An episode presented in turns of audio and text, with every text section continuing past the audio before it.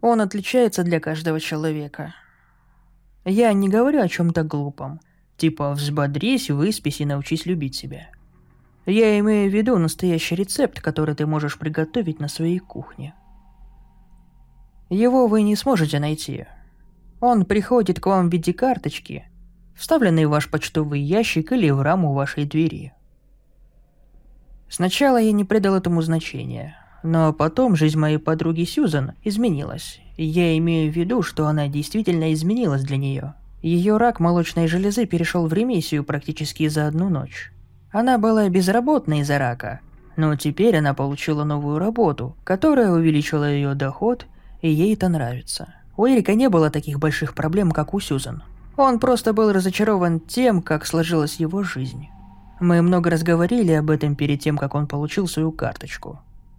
Сейчас он более оптимистичен и начинает пробовать новые увлечения. И он просто кажется счастливым. Потом я спросил его, из-за чего все изменилось. Он сказал мне, что все это из-за рецепта счастья, о котором он узнал от Сьюзан. Поэтому я тоже поговорил с ней.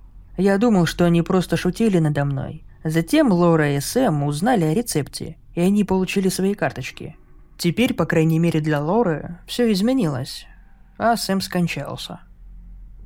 Сначала я не решился сделать это, когда прибыла моя карточка. Признаю, я думал об этом, кто же не хочет быть счастливым в конце концов?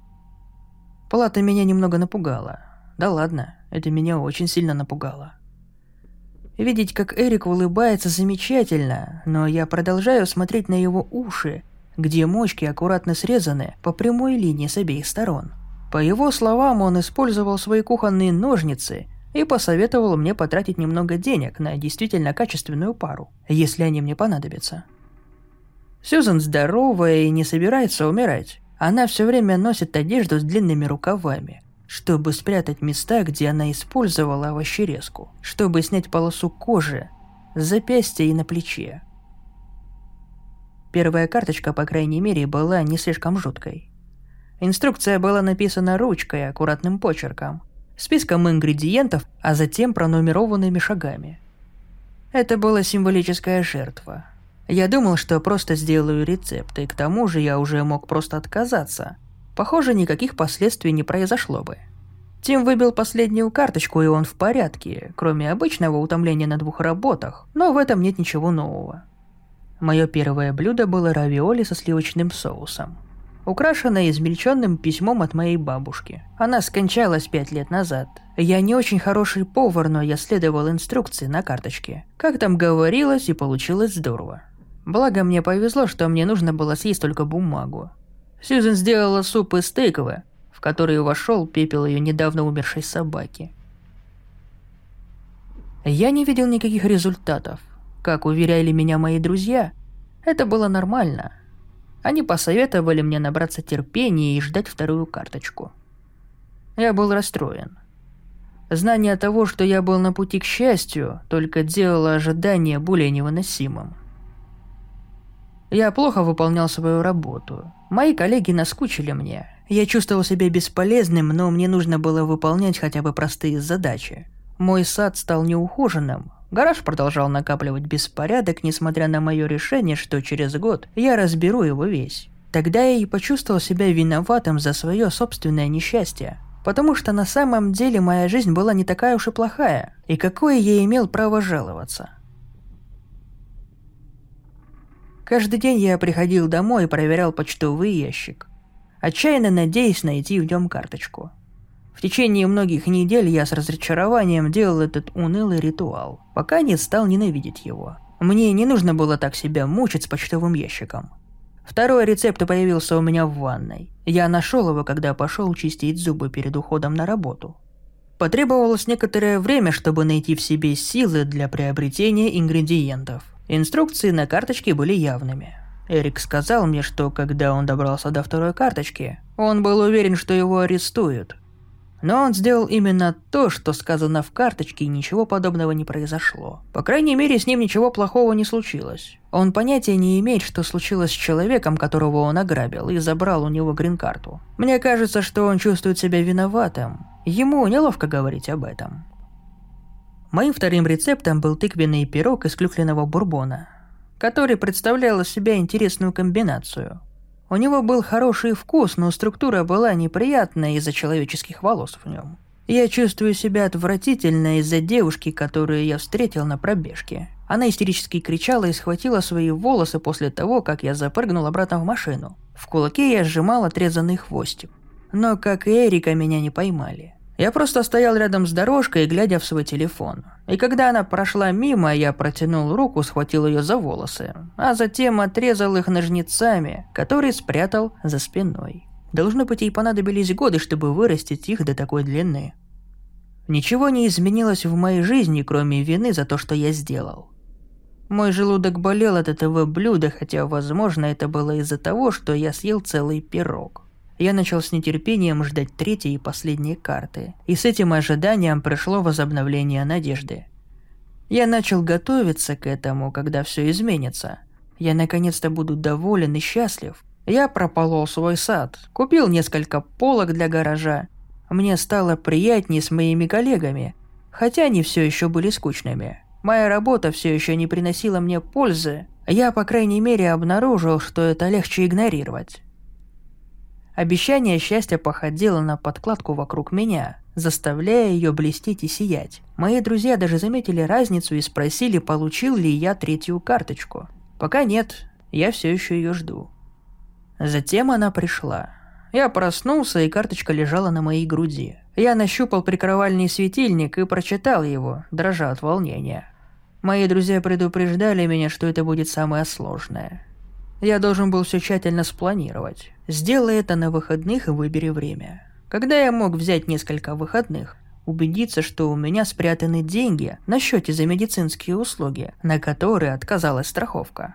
Самое главное – иметь запас первой помощи поблизости, потому что я не смогу сразу пойти в больницу. Я узнал это от Сэма. В карточке указывало, что рецепт должен быть приготовлен за один раз. Если вы не сможете собрать все ингредиенты, вернитесь позже.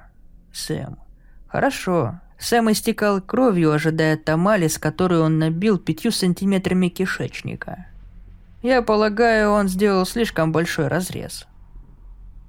Вы знаете эту толстую мышечную подушечку прямо у основания большого пальца? Я удалил некоторые из соседних мышц. Случайно, я не жалею об этом. В конце концов, я не хотел все испортить, и мне было так трудно понять, что делать со всей этой кровью и головокружениями от боли. Я думал, как не потерять сознание, пока мясо кипело, и мне пришлось опираться на стену и шевелить оставшейся здоровой рукой, делая глубокие вдохи и говоря себе, чтобы я просто продолжал идти дальше. А я сделал неуклюжего Джо. Я нарезал мускулы своей руки, смешал их с говяжьим фаршем и соусом и подал их на булочки. Я жадно ел, мой желудок скручивался при каждом укусе, и я боролся с тошнотой, когда закончил. После того, как я проглотил последний из них, я позвонил в 911 и сказал им, что на кухне произошел несчастный случай, и у меня сильное кровотечение. Я потерял сознание после этого, и остальное я помню обрывками. Моя память прояснилась позже, когда я лежал на больничной койке, с перевязанной рукой, к которой была присоединена капельница. Доктор сказала мне, что они мало что смогут сделать. Мышц в руке нет. Худшая травма, которую она когда-либо видела на кухне. У них не было ничего, чем бы они могли бы восстановить работу руки. Она была искалечена. Я сказал ей, что все в порядке. То, что я собирался быть счастливым сейчас. В капельнице было более утоляющее, из-за чего я нес легкий бред. Она взглянула на меня скептически и ушла. Я счастлив. Конечно, большой палец моей левой руки уже не так хорошо работает. Но я думаю, что это такая маленькая цена, чтобы заплатить за то, что я получил. В конце концов, счастье это то, зачем мы гоняемся всю жизнь и лишь немногие из нас получают его. Так мало кто из нас знает, что он чувствует. Но я могу с уверенностью сказать, что я понимаю, что значит быть счастливым. После того, как я вышел из больницы, я подал заявку на новую должность, которая была более ориентирована на общение с людьми, и мне пришлось печатать меньше, и я ее получил. Мне нравилась она. Это заставило меня лучше узнать моих коллег и они не были такими безвкусными, как я думал. Я починил двор дома. Так что теперь, когда у меня есть друзья, он выглядит хорошо.